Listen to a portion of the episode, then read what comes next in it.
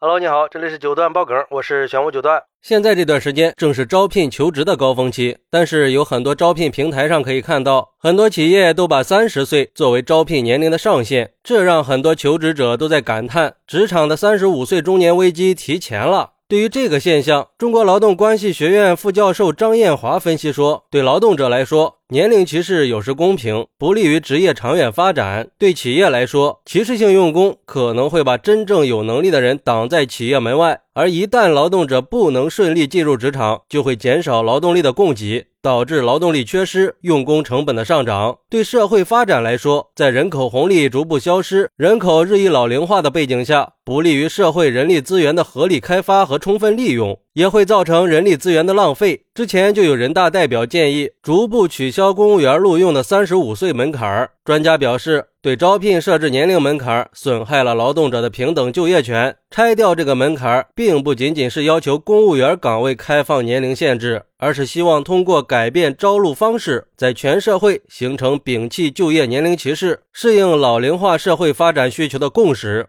这个确实应该摒弃啊！现在有越来越多的职场人都会在三十岁左右有年龄焦虑，担心自己在现在的岗位上会面临淘汰危机。之前智联招聘发布的中高龄求职者就业问题研究报告里也表明，在对从业者自主知识更新能力提出更高要求的行业，从事标准操作或者事务性工作的中高龄求职者容易被年轻职场人或者人工智能给取代。那为什么企业都喜欢年轻的就业者呢？有一个资深的人力资源负责人跟媒体透露说，对于一些劳动强度大的岗位，企业会担心年龄大的员工体力跟不上，熬不了夜，而且年轻人有冲劲儿，没有家庭的束缚，能更好的去冲业绩。拖家带口的中年人在企业的眼里性价比不高，尤其是在一些新兴的行业里，比如说互联网行业，对企业来说，在工作里的技能和经验并不是最重要的。基于新知识、新技术的创造力、创新力才是最重要的。提升职业技能的方式已经不完全是靠时间积累了。而对于这个问题，有网友认为，对求职者年龄的苛刻要求、三十五岁扫地出门的职业潜规则，这些现象背后的真正原因，不是什么年龄歧视，而是资本从现实的成本和收益考量的。三十五岁潜规则的真正含义是什么？就是企业只想要员工二十二岁到三十五岁这段时间，这十三年是人生的最黄金时期了。没有婚姻、家庭和养老这些问题的拖累，都是光棍一条，完全可以全身心的扑在工作上，甚至还可以在公司打地铺。这一切都是被资本赋予的伟大意义——奋斗。而三十五岁之后，不可能所有的人都是单身主义，也不是所有的人都能接受丁克，大部分的人还是要谈恋爱、结婚、生子的。这样一来，再也不可能把所有的时间都奉献给公司了，难免要把个人的精力重心向家庭偏移，也就意味着他很有可能在公司里摸鱼，这是资本不能忍受的。你说，老板是愿意花一万块钱请一个二十四小时随时待命的员工呢，还是愿意请一个只能八小时工作的人呀？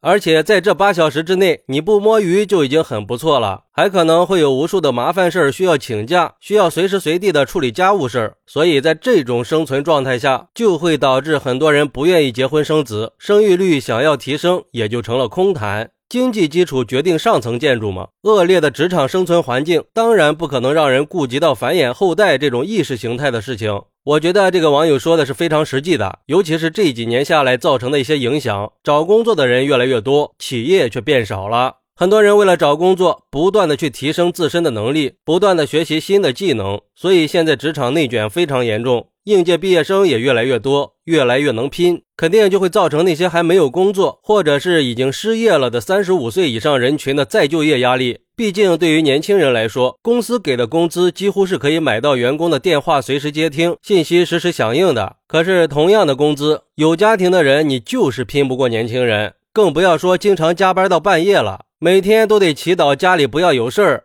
好，那你觉得三十五岁的职场潜规则是就业歧视吗？快来评论区分享一下吧，我在评论区等你，拜拜。